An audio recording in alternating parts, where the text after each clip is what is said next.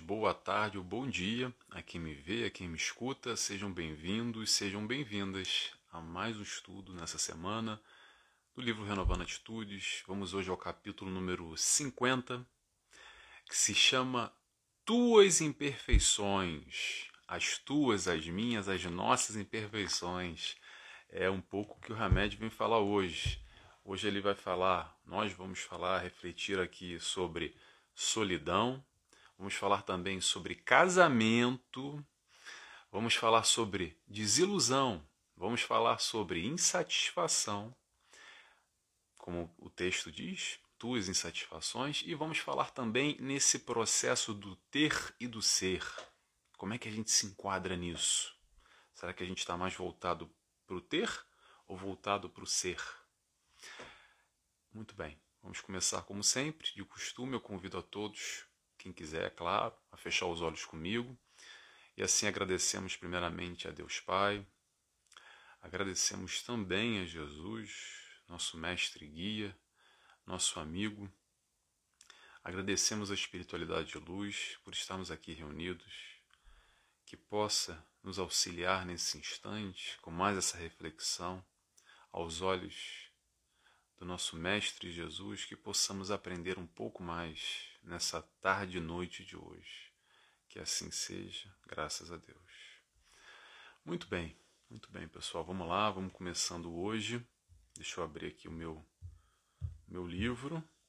Pronto. Tuas Insatisfações, capítulo 50.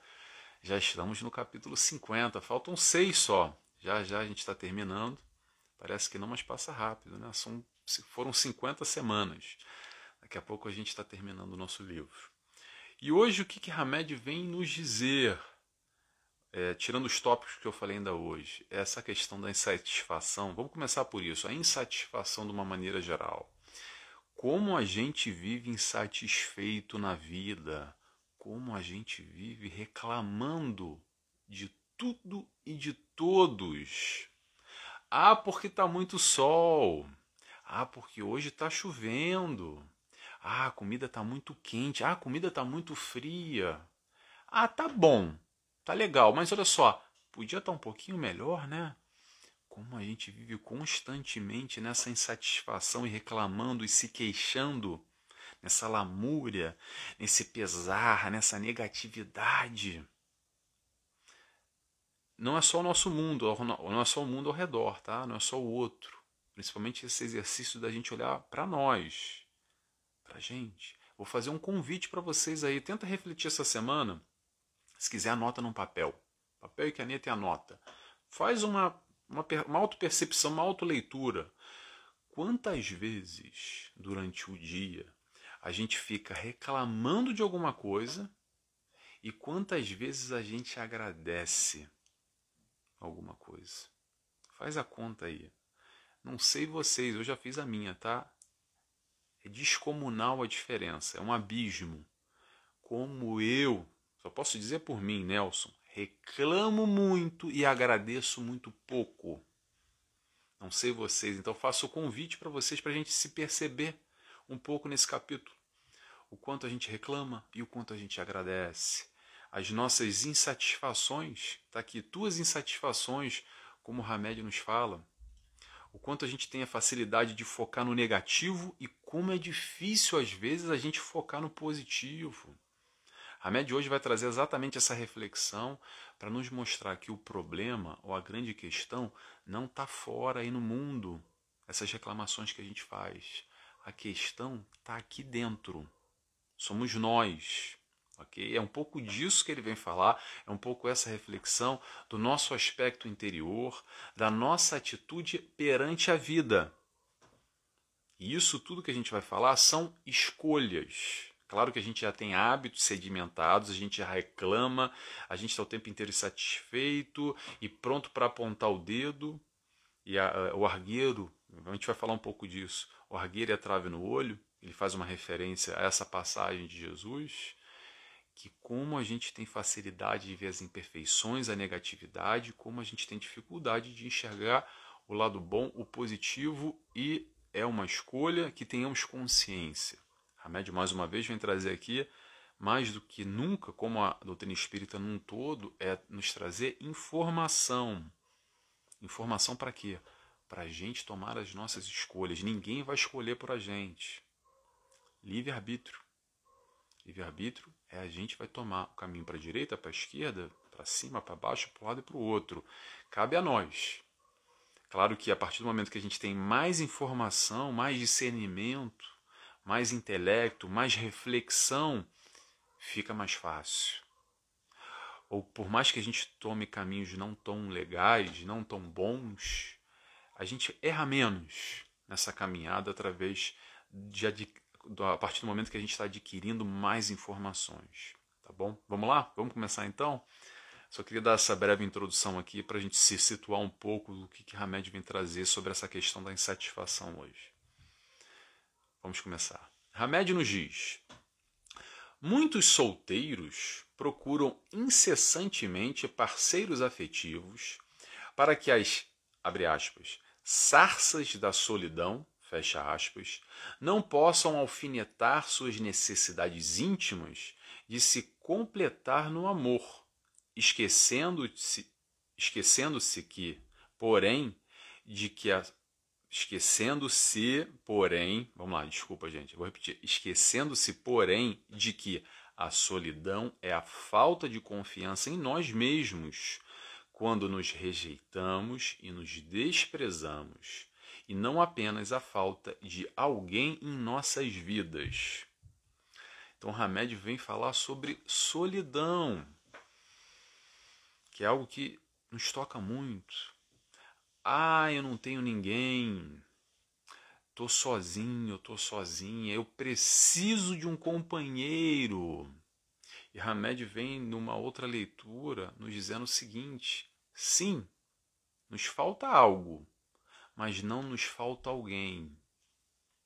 É diferente, tá? Vamos, vamos refletir sobre isso. Vamos lembrar que nós encarnamos aqui como espíritos, nós encarnamos como espírito, não, nós somos espíritos, encarnamos aqui nesse corpo com essa personalidade que vai sendo formada através dessa encarnação para vivenciar essa experiência e o nosso processo de evolução é no conjunto na vida social, é trocando no meio onde nós somos inseridos, somos colocados. Ponto. E é natural o relacionamento com aqueles mais afins, com aqueles que a gente gosta, aqueles que nós gostamos. Então, desde amizade até relacionamentos amorosos, que mais à frente a gente vai falar sobre o casamento. Mais à frente não, o próximo trecho a gente fala sobre casamento. Porém, não é exclusivamente necessário que nós tenhamos alguém ao nosso lado. Claro que é positivo, claro que é muito bom a gente encontrar alguém para compartilhar conosco, para dividir conosco toda essa caminhada. Mas ainda assim, responsabilizar ou colocar pura e simplesmente a questão da solidão no aspecto de que eu necessito de alguém para alguma coisa, a gente parte do pressuposto que nós não somos completos e aí que surge aquela ideia da metade da laranja, porque eu sou uma, só uma metade, eu preciso da outra metade para me completar. Porque enquanto eu não encontrar ela, eu sou incompleto. Não é por aí. Nós somos seres únicos, já completos, temos condições suficientes para encarnar aqui nesse planeta, nesse momento, nessa vida e desempenhar as melhores funções, sozinho ou acompanhado, tá? É melhor acompanhado? Eu acho que sim. Mas e se não for? Também não tem problema nenhum, porque a gente veio aqui para provar e para espiar. E cada um tem, sente as suas necessidades, tem as suas vontades. Então vamos entender isso com calma, e principalmente nesse aspecto que ele vem trazer aqui sobre a solidão, indo numa questão muito além de que a gente não precisa de alguém lá fora. A gente precisa é trabalhar aqui dentro. Quando ele fala aqui no final, vou repetir, tá? Solidão, como é que é solidão? Peraí que eu separei um trecho aqui. Solidão é a falta de confiança. Solidão é a falta de confiança em nós mesmos quando nos rejeitamos e nos desprezamos, e não apenas a falta de alguém em nossas vidas. Então, o quanto que a gente ainda não se conhece, não se entende, a gente se rejeita, a gente se despreza e busca lá fora, numa pessoa, num companheiro, numa companheira, algo que a gente tem que buscar trabalhar aqui dentro. Eu sei que ainda é um conceito, gente, que bate assim e dói um pouco o ouvido, faz um pouco de confusão. Acredito eu porque a gente está muito distante ainda dessa realidade. Porém, vamos lá, vamos relembrar, tá, gente? Toda a proposta que a doutrina espírita nos traz, através da leitura da, do, de Jesus Cristo, dos ensinamentos que Jesus nos trouxe, são propostas, por mais difíceis que pareçam, são propostas realizáveis, são propostas possíveis a partir do nosso esforço. A partir do momento que a gente tome consciência de que é verdade, isso faz sentido para mim. Porém, eu estou distante ainda. Mas se eu fizer um esforço, eu posso chegar lá. Eu posso colocar isso em prática. Eu posso vivenciar essa teoria que eu estou entendendo aqui. Isso eu estou Estou falando geralmente, tá, gente? Em todos os sentidos, dentro das propostas que o Cristo nos trouxe, que ainda parecem impraticáveis. Às vezes parece uma utopia aquilo que Jesus nos trouxe, mas não é utopia. Somos nós ainda distantes dessa proposta de amor, distantes desse entendimento mais profundo. E o que, a gente está fazendo aqui reunido? Exatamente discutir, refletir, tentar internalizar, mastigar, ingerir isso aos pouquinhos e aos poucos ir buscando a nossa mudança interior, a nossa evolução. Para quê? Para fazer diferente amanhã do que a gente já vem fazendo, que não está muito legal. Provavelmente. Algumas coisas já estão legais, tá, gente? Mas outras não estão tão legais. É aí que a gente tem que focar. Mas muito bem, então a solidão vai num sentido muito mais profundo do que somente buscar alguém para completar, me completar, supostamente eu sendo vazio ou não 100% completo. A solidão vai muito além de que não nos falta ninguém, nos falta algo, falta a gente preencher o nosso eu através da nossa busca interior, através da nossa evolução, através do nosso autoconhecimento, através da nossa mudança de atitudes, através do nosso burilamento espiritual num todo. Ok? Vamos lá? Vamos para o próximo trecho aqui que eu separei. Hamed nos diz: Muitos casados, agora é o casamento, agora o pessoal gosta disso. Muitos casados reclamam sistematicamente que já não vem, que já não vem mais o cônjuge com os mesmos olhos de antes e por isso sentem-se desiludidos e abalados diante da união infeliz que outrora julgavam acertada. Contudo, não observaram que a decepção não era com o outro, porém com eles próprios. Por não aceitarem seus fracassos, é que projetam suas incompetências e insatisfações como sendo, abre aspas, pelos outros e nunca por si mesmos.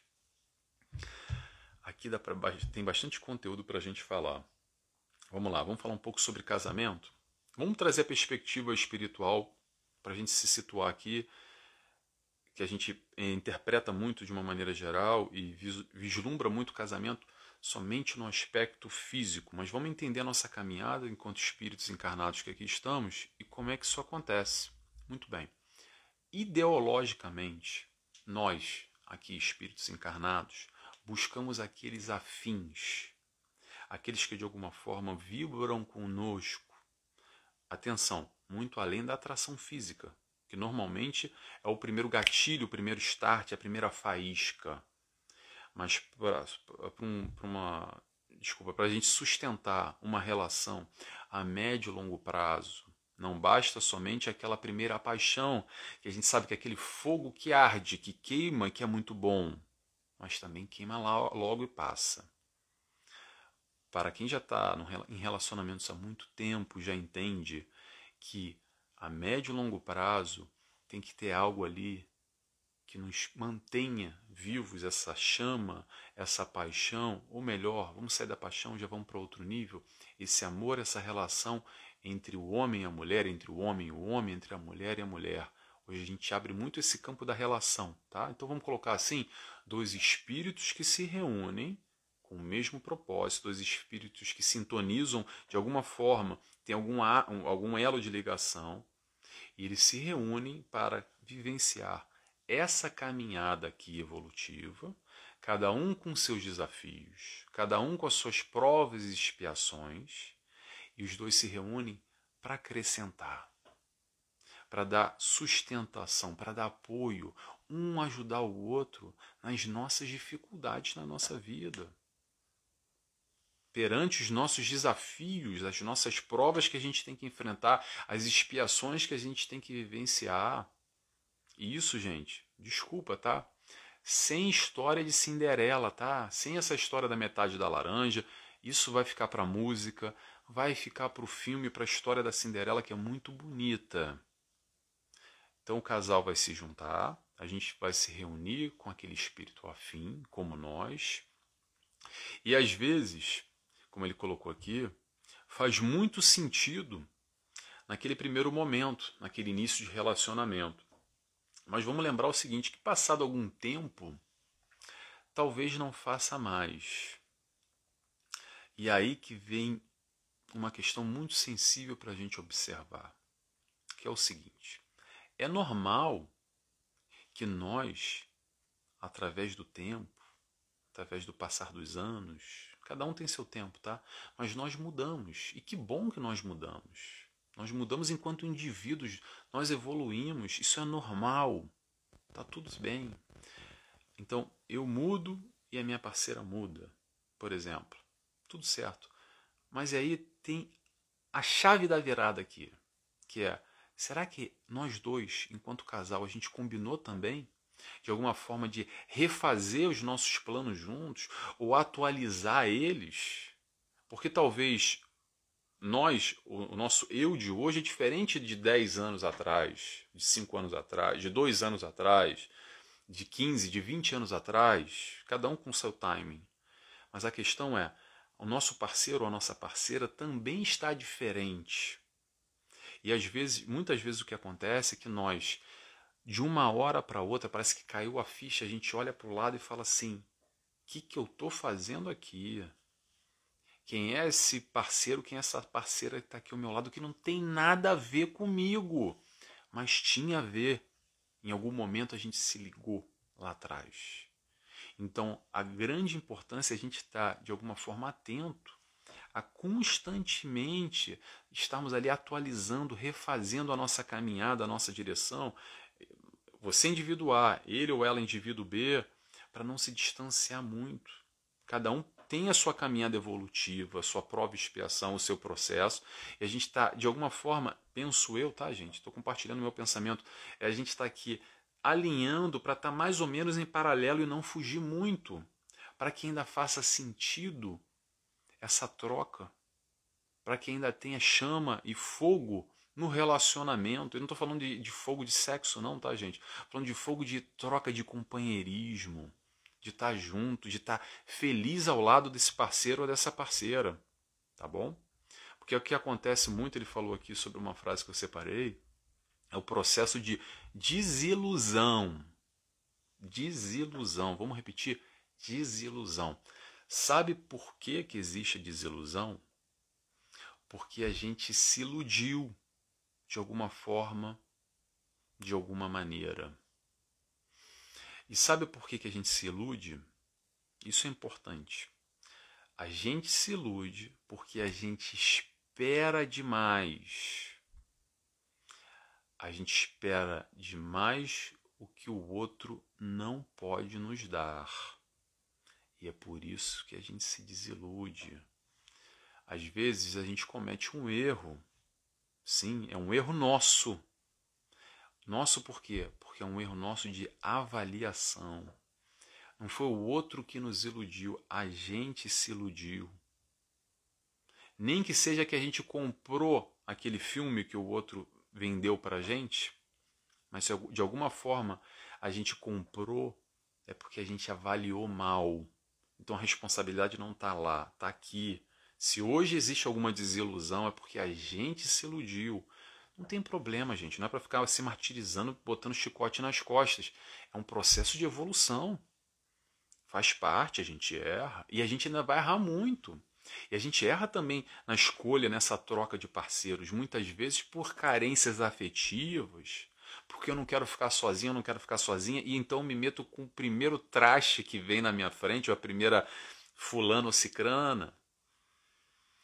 Às vezes, por essa carência, por essa não completude interna, a gente busca lá fora, e aí o primeiro que vem, a porta está aberta e está bem-vindo. E às vezes não tem nada a ver com a gente. Às vezes a gente está vibrando numa faixa e ela na outra, e tem alguma coisa em comum, e às vezes é muito pouco. Ah, não, mas ele, ele torce para o time de futebol que eu torço, mas não tem nada a ver comigo. E pronto, eu vou me apegar ali, não, porque ele torce para o time de futebol. Estou inventando aqui, tá, gente? E aí eu, eu acredito, eu me faço acreditar, entro nesse processo de ilusão, de alguma forma, de que é o suficiente porque ele me ama ou ela me ama. Será que é o suficiente? Vamos tentar analisar com calma o que nos liga verdadeiramente. O que, que nos torna um casal. Será que a gente tem um pé no chão? A consciência realmente de que nós somos imperfeitos e que esse ou essa que vai vir ao nosso encontro também é imperfeito. Tá? Vamos lembrar, perfeito só teve um aqui, Jesus. Então também vamos tentar baixar de alguma, de alguma forma as nossas expectativas, ou pelo menos adequar elas à realidade e não entrar em ilusões. Tá? É uma pergunta que eu acho que. Vou dar uma dica aqui, uma sugestão. Pergunte a você mesmo o que, que o teu parceiro ou a tua parceira te acrescenta e o que, que você acrescenta a ela. Às vezes, quando a gente faz essa pergunta, a gente percebe que não sabe nem o que está fazendo nesse relacionamento. Gente, eu não estou aqui para destruir relacionamento de ninguém, não, tá? É para a gente estar tá consciente, principalmente, o que, que a gente está fazendo da nossa vida com as nossas relações, com o nosso casamento, com o nosso namorado, com a nossa namorada, com aquele que a gente quer compartilhar. É, como é que fala? Compartilhar é, escova de dente, pasta de dente, botar escova com escova, estar junto, conviver, trocar, experienciar. A gente está aqui para experienciar nessa encarnação. E tomara que a gente encontre alguém que vibre conosco, que esteja de alguma forma nos acrescentando. É isso que eu acredito numa relação que tem tudo para dar certo a médio e longo prazo. Vamos pular? Não, faltou a questão da projeção, desculpa. Então, mais uma questão aqui que ele coloca, que muitas vezes a gente, ainda no contexto do relacionamento, tá, gente?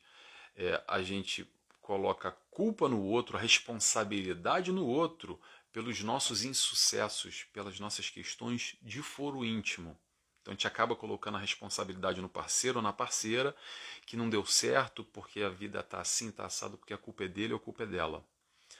Vamos seguindo? Vamos lá. Hamed nos diz: Agora mudando de assunto, tá? A gente vai para a questão do ser e do ter. Vamos lá. Muitos ricos labutam constantemente para acumular mais e mais e afirmam que isso é necessário para assegurar a manutenção dos bens já amontoados por previdência e cautela.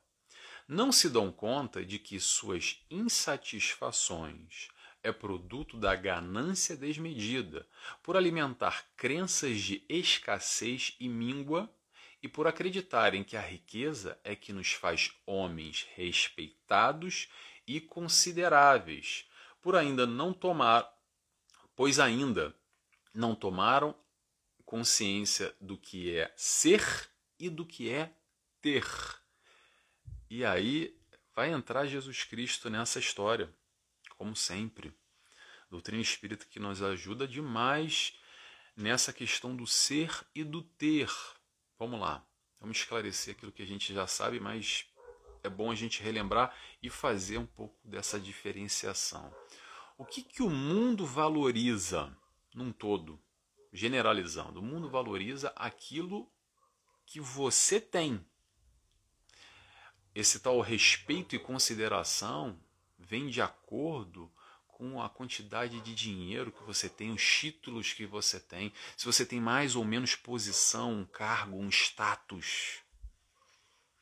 É isso que nós, enquanto mundo em geral, estou generalizando, enquanto sociedade, de novo, generalizando, não estou falando de indivíduos, mas é isso que nós damos valor. Você vale o que você tem.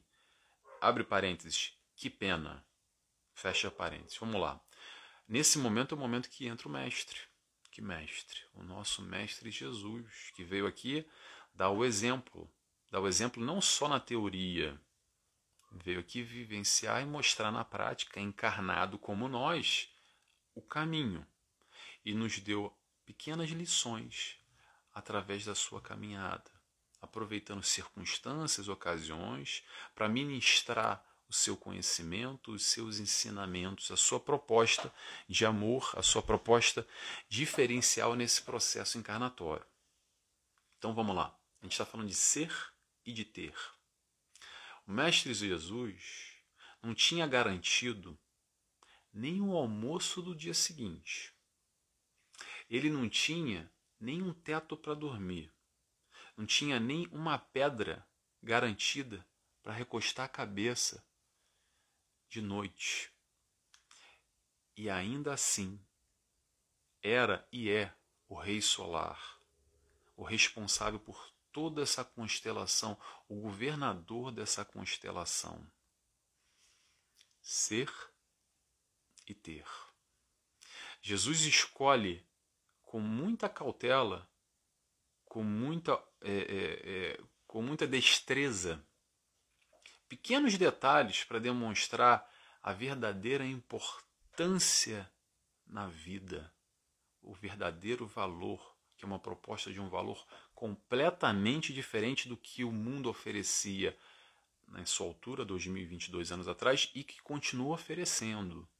Vou lembrar só um pontozinho aqui para ilustrar. Quando Jesus chega a Jerusalém, ele pede que, tra, que tra, ele pede para trazerem para ele um burro. Um burro. A época o burro é que nem hoje. Ah, um burro. O que é um burro? Tem que ter um cavalo bonito. Porque na, na altura, ele para entrar em Jerusalém, então ele escolhe, pede que alguém traga para ele um burro, para ele subir em cima de um burro e sendo aclamado por aqueles que o cercavam aplaudido, porque o nome dele aos poucos já era proclamado e os seus ensinamentos, então as pessoas já vinham conhecendo Jesus, então ele entra em Jerusalém, a cidade do grande poder, das grandes influências, das grandes posições, dos grandes nomes. Então ele entra aclamado pela população em cima de um burro. Por que será que ele escolheu um burro? Então é tudo muito simbólico, tudo muito pautado para demonstrar que valor que tem o ter. Interrogação. Fica para a gente pensar questão do ser ou ter, eis a questão. E aí vamos trazer, vamos sair de Jesus, da época de Jesus, vamos trazer agora para a nossa realidade? Vamos lá. Primeiro, deixa eu esclarecer uma coisa, porque existe essa dualidade, mas vamos só lembrar que a gente pode ter e ser também, ok? Não tem problema nenhum em relação a isso. Vamos lá. Agora, o problema começa quando? O problema começa quando a gente tem que escolher entre ter e ser, e aí que começa o problema, aí que mora o perigo. Porque a partir do momento que a gente escolhe o ter em detrimento do ser, aí complica. Porque às vezes a vida nos coloca em situações que a gente tem dois caminhos para escolher. E sabe o que isso se chama? Se chama provação. E essa aprovação vai continuar se repetindo até a gente, até a gente escolher o caminho certo, o caminho correto. E qual é o caminho certo, Nelson? O caminho certo é o ser. Ser é evoluir. É o que nós levamos. Ter fica aqui. Mais nada a dizer. Ninguém leva bens, posição, títulos nenhum que o mundo aplaude e vangloria e bate palma. O que nós levamos é o que está aqui dentro. é o nosso desenvolvimento intelecto e moral, o nosso conhecimento e os nossos valores. Para a próxima encarnação. Eu sou muito rico aqui, eu sou o sheik árabe. Eu tenho tudo na mão, tudo que eu quiser, tudo amoedado, eu compro tudo. Eu morri, próxima encarnação. Não tem nada garantido. Talvez eu vá nascer numa condição paupérrima, com muita dificuldade para me alimentar. Eu posso até desencarnar com fome.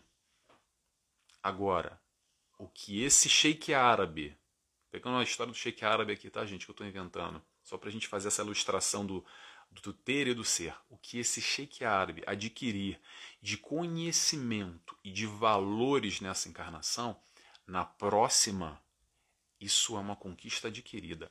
Adquirido. Isso é bem adquirido. Não tem discussão. É isso que nós levamos.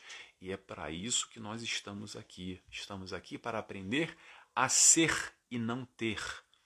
Ter é um caminho nesse processo, nessa, nesse mundo material, para o nosso desenvolvimento, mas a chegada, o destino final é evoluir, é nós sermos. Ok? Vamos passar? Vamos lá. Vamos lá que hoje o estudo está ficando longo. Próximo item, deixa eu ver se eu falei tudo. Já. Curtinho. Insatisfação não se cura projetando-a sobre situações, pessoas, títulos, poder, posições sociais, mas reconhecendo a fonte que a produz. Insatisfação, reconhecer a fonte que ela produz. O que, que acontece? A gente acredita ainda e vive muito com essa ideia de que o problema está aí no mundo. A gente reclama de tudo e de todos no exterior, no que está fora de mim. Porque o problema, estou insatisfeito, estou reclamando porque isso está tá me desagradando, aquilo outro não está legal. Preferia que fosse assim, preferia que fosse assado. Mas a questão não é essa, a questão está aqui dentro.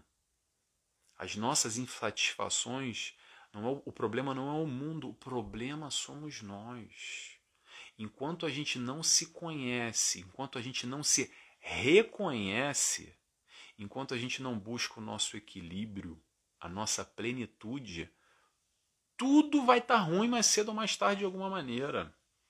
A gente vai estar tá sempre insatisfeito, acreditando essa insatisfação lá fora. O problema vai estar tá sempre lá fora. É a história do argueiro e a trave no olho. O problema não sou eu, o problema é o mundo, o problema são os outros. Vamos pensar, será que o problema são os outros? Por isso que eu fiz aquele convite do exercício, que eu disse para vocês que eu fiz e me choquei até, tá? Vou compartilhar com vocês como eu reclamo, meu amor de Deus, Nelson, como você reclama de tudo. Vamos observar o quanto a gente está insatisfeito e reclamando, e o quanto a gente já está completo, pleno, equilibrado, tranquilo entendendo que o mundo é do jeito que é. E nós podemos enxergar o positivo ou o negativo. Depende de nós. A gente pode olhar para a mesma cena que o outro está olhando e ver muita tristeza, muita dor e muito sofrimento. Mas o nosso colega ao lado pode estar tá vendo uma paisagem bonita. Isso não é se iludir, tá, gente? É ter olhos de ver lembramos o que Jesus nos ensinou: ter olhos de ver. Vamos lá, para finalizar agora, Hamed nos diz: Jesus de Nazaré, o sublime preceptor das almas, convoca-nos a distinguir as verdadeiras traves que não nos deixam avistar as causas reais de nossas insatisfações e nos receita de forma implícita o remédio ideal, através do autodescobrimento, fazer emergir de nossas profundezas as matrizes de nossos comportamentos inadequados, que provocam essa incômoda atmosfera de descontentamento a envolver-nos de tempos em tempos. E é interessante que ele coloca aqui a questão do descontentamento, um oposto com o autoconhecimento. E é muito interessante isso, porque quanto menos a gente se conhece, mais a gente reclama da vida. Pensa aí, pensa você, agora dá uma pausa, vamos só observa ao redor. Sabe aquele fulano, aquela fulana que reclama demais o tempo inteiro? Será que essa pessoa se conhece? Saindo do outro, voltando para a gente, que o exercício é sempre para a gente, não é para o outro, tá? O exercício aqui de Hamed, doutrina espírita, não é ficar avaliando o vizinho, é nos avaliar. Será que a gente se autoconhece? E será que porque a gente não se conhece o suficiente ainda que a gente vive reclamando? Interrogação. Fica no ar a pergunta. É a velha questão que ele de novo trouxe aqui. O argueiro e a trave no olho. Como é fácil enxergar o argueiro no olho do outro e a dificuldade de perceber a trave que está no nosso, no, no nosso olho. Como a gente tem facilidade de ver o problema lá fora e a dificuldade de olhar para aqui, para nós, para as nossas questões, para as nossas dificuldades, para as nossas limitações. Gente, não é competição para quem vai virar perfeito. A busca não está aí. A busca é a gente estar tá melhor amanhã do que está hoje. A busca é tô sofrendo, deixar de sofrer. A busca é tá doendo, amenizar essa dor. É para isso que a gente está aqui. Não é para virar Jesus de um dia para o outro. A caminhada é longa, mas se a gente não der o passo à frente, a gente fica estacionado, chorando e reclamando. Depende de nós, tá bom? Pessoal, vou terminando por aqui.